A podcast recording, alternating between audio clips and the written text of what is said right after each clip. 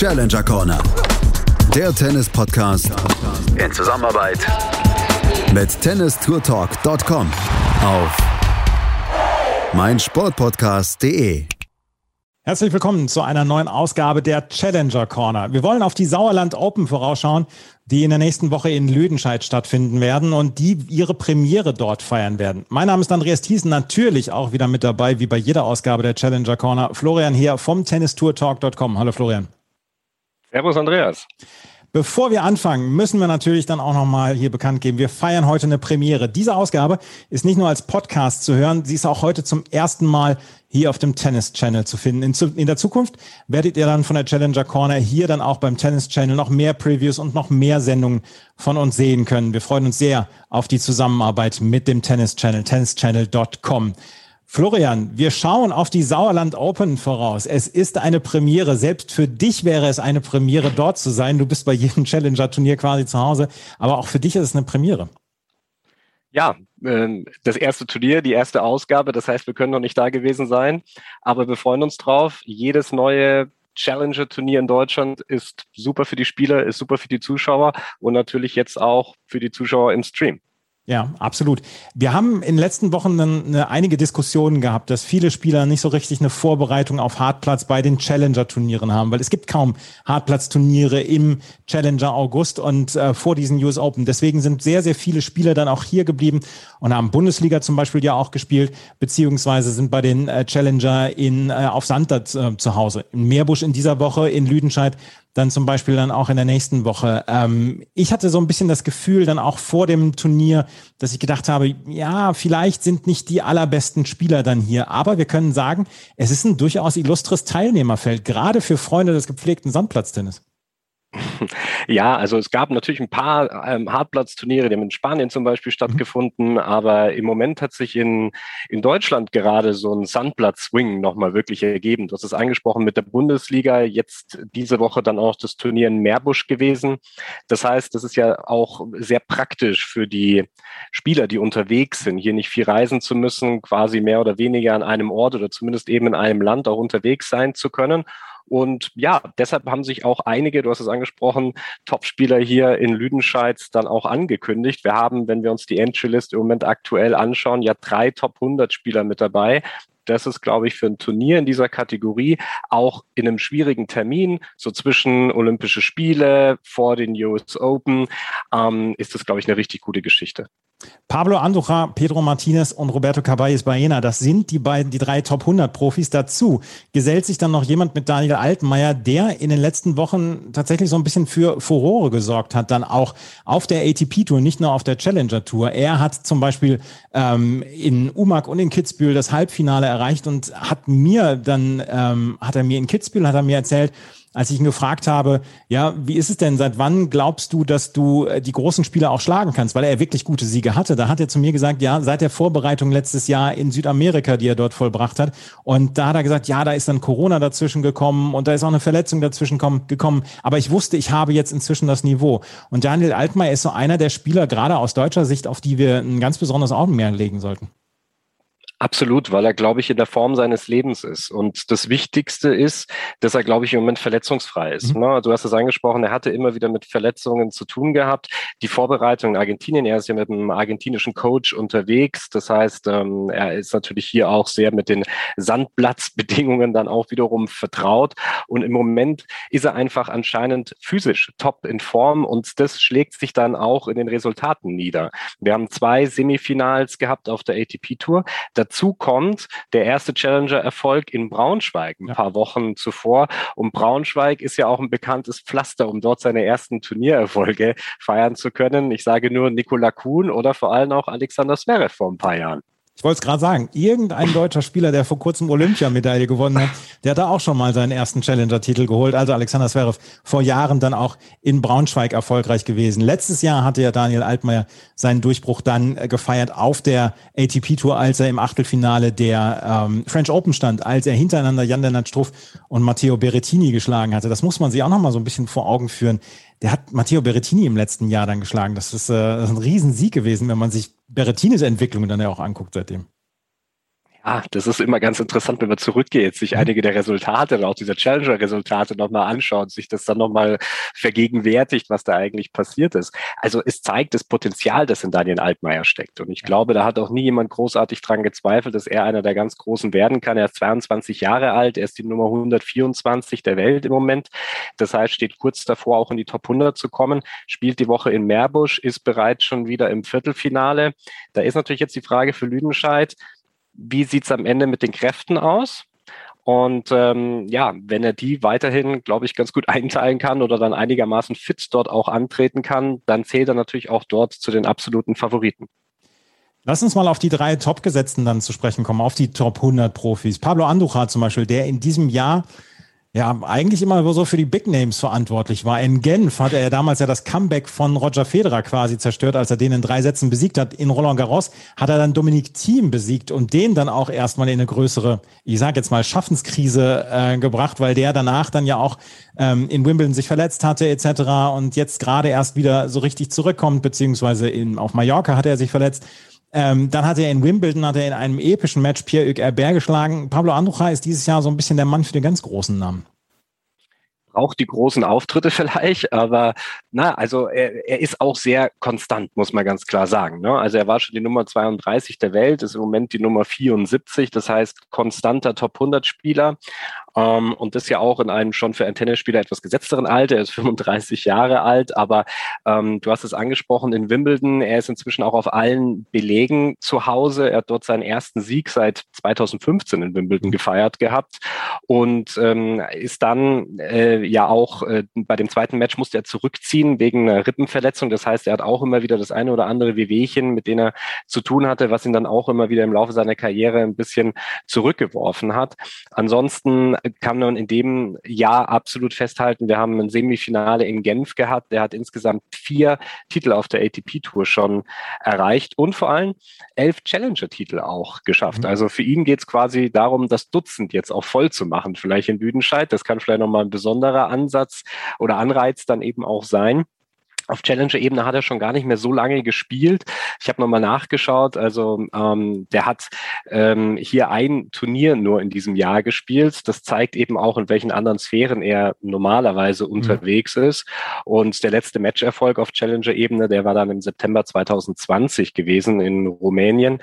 Also das heißt, ähm, ist für ihn jetzt wieder ein anderes Level, hat ja auch in Tokio gespielt bei den Olympischen Spielen. Also bin sehr gespannt auf seine Performance.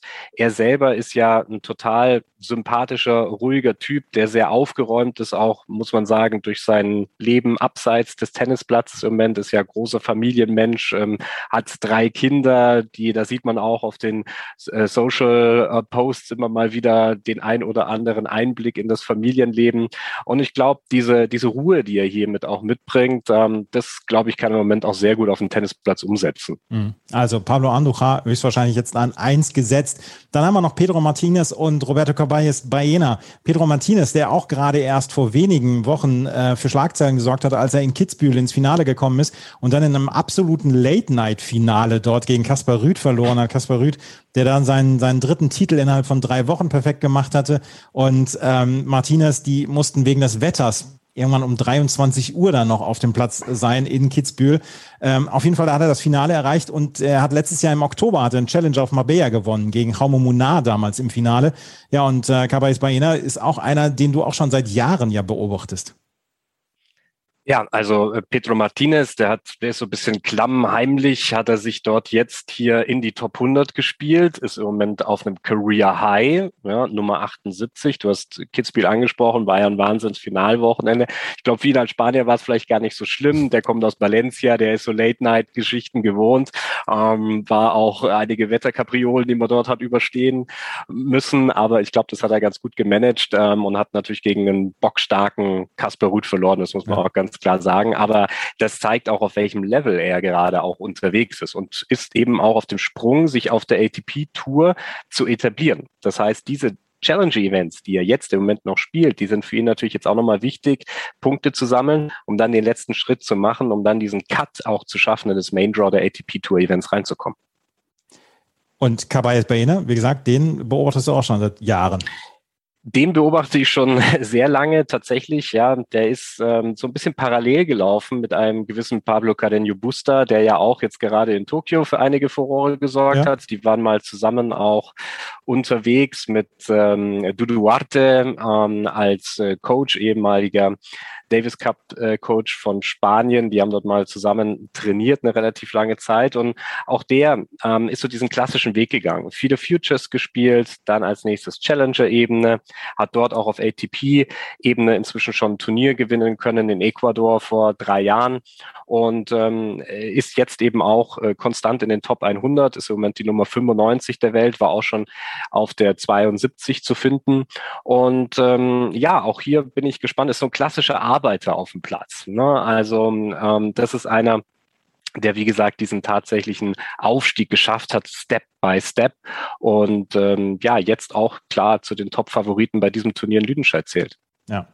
Lass uns noch auf ein oder zwei Namen eingehen, die wirklich interessant sind. Ein Name, der mir natürlich dann auch sofort aufgefallen ist, ist der von Nicolas Jarry, der aufgrund einer Dopingsperre wegen einer positiven Dopingprobe bei den Davis Cup Finals 2019 ein Jahr lang gesperrt war. Und ähm, der versucht sich jetzt gerade so ein bisschen wieder über die Challenger in die Nähe der Top 100 zurückzuspielen. Hat so ein bisschen Probleme, sich dann auch wieder anzupassen. Aber er war schon mal die Nummer 38 der Welt. Ich weiß noch, er hatte mal ein ganz, ganz heftiges Finale gegen Alexander Zverev in Genf äh, was über knapp drei Stunden gegangen ist und was Alexander Zverev im Tiebreak des dritten Satzes gewonnen hat. Das war ein, ein wirklich, ein wirklich zähes Ringen zwischen den beiden. Aber das war einer der interessantesten Spieler, die noch in diesem Feld dann auch sind. Ja, vor allem von denen, glaube ich, die nicht gesetzt sind. Ja. Also das heißt, ähm, ich glaube, jeder Gesetzte wird es vermeiden wollen, gegen Jarry in der ersten Runde antreten zu müssen, denn der ist seit November letzten Jahres wieder auf der Tour unterwegs, was die Sperre angesprochen und ist auch hier wieder richtig stark eingestiegen. Ne? Hat in Südamerika natürlich viel gespielt, hat dort die ein oder anderen Wildcards bekommen, dann auch über Futures und Challengers sich wieder nach oben gespielt, sofort zwei Finals in Ecuador gespielt, eines davon gewonnen in Salinas, dort schon wieder einen Titel errungen.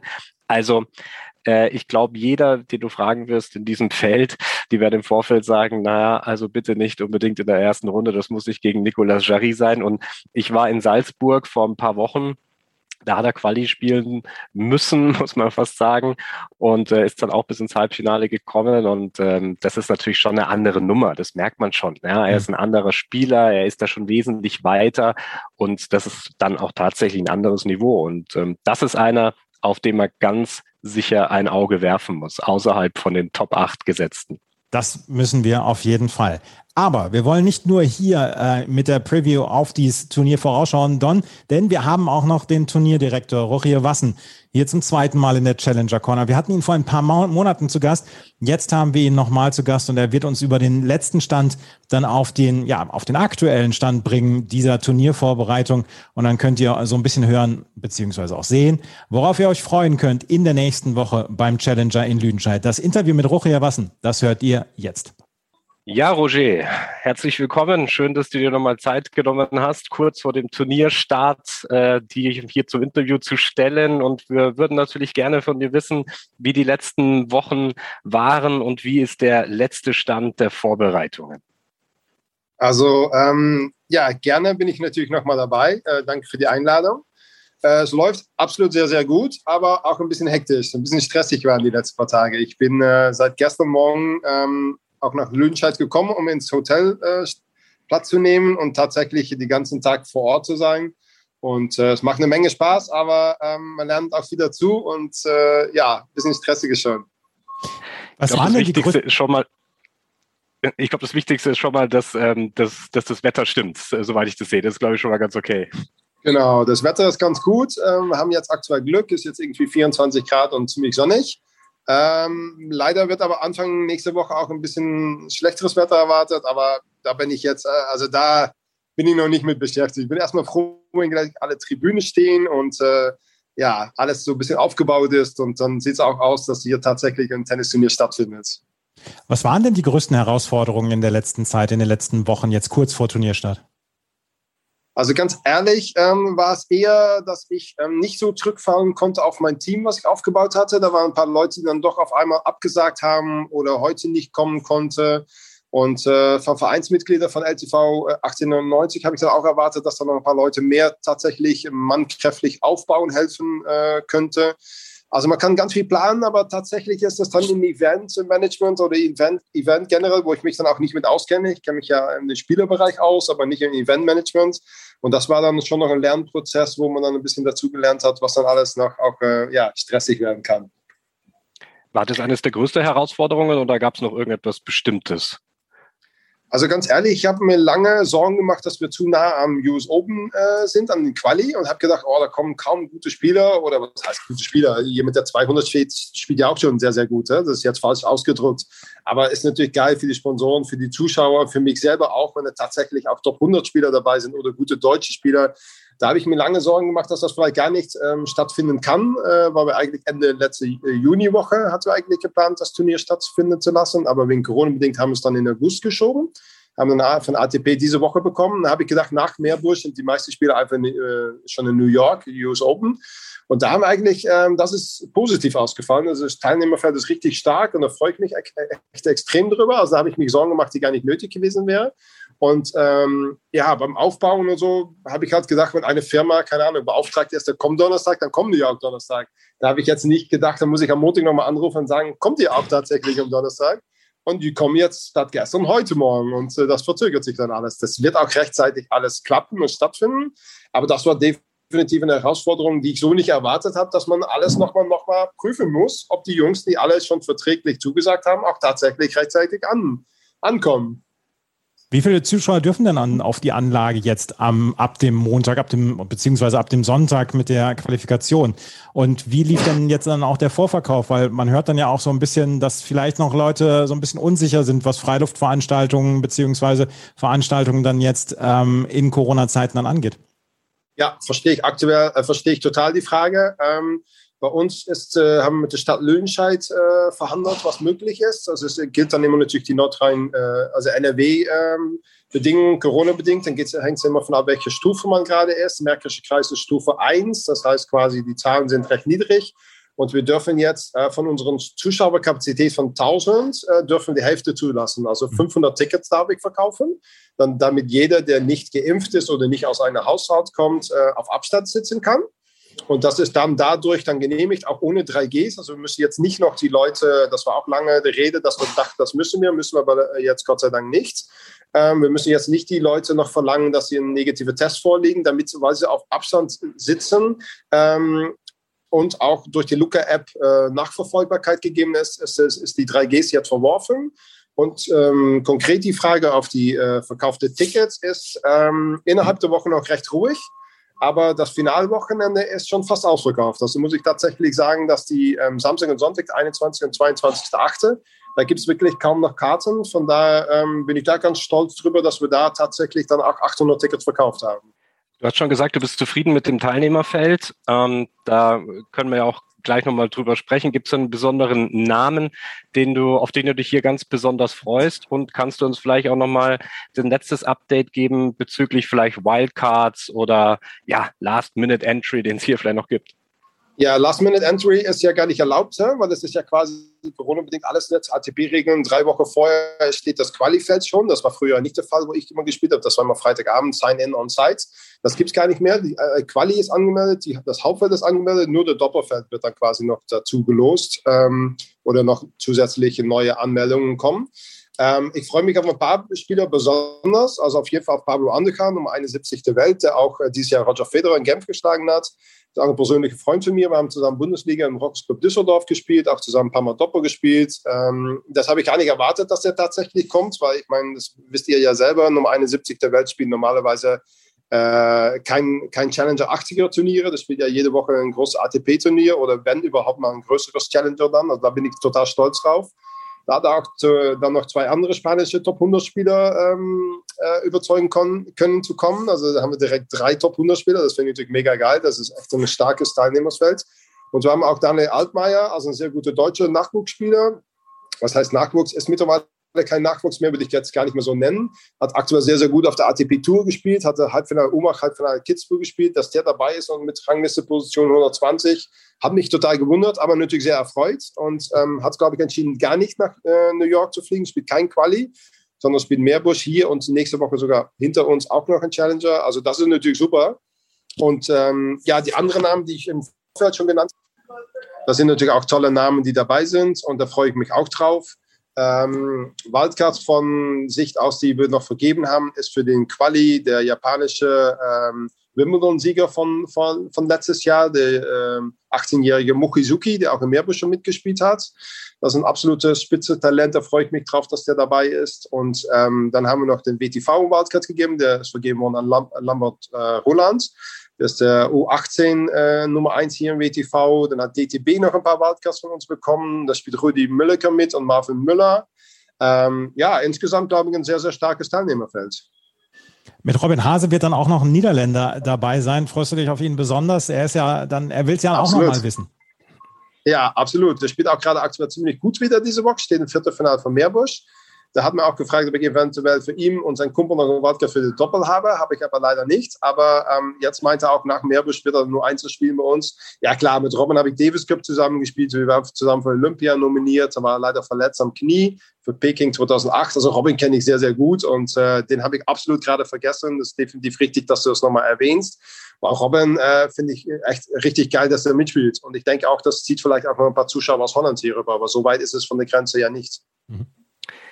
Du hast gesagt, Pablo, da warst du auch im Kontakt, du hast ihn überzeugen können. Ähm, Gab es vielleicht noch irgendeinen Spieler, an den du vielleicht auch dran warst oder vielleicht interessiert warst, dass er kommt und am Ende ist es nicht ausgegangen?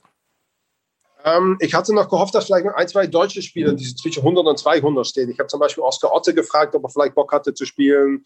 Ähm, also ich habe gehofft, dass vielleicht noch ein, zwei andere Deutsche zusätzlich kommen würde. Ähm, mit Kohlschreiber hatte ich Kontakt, ob er, ob er vielleicht Interesse hätte.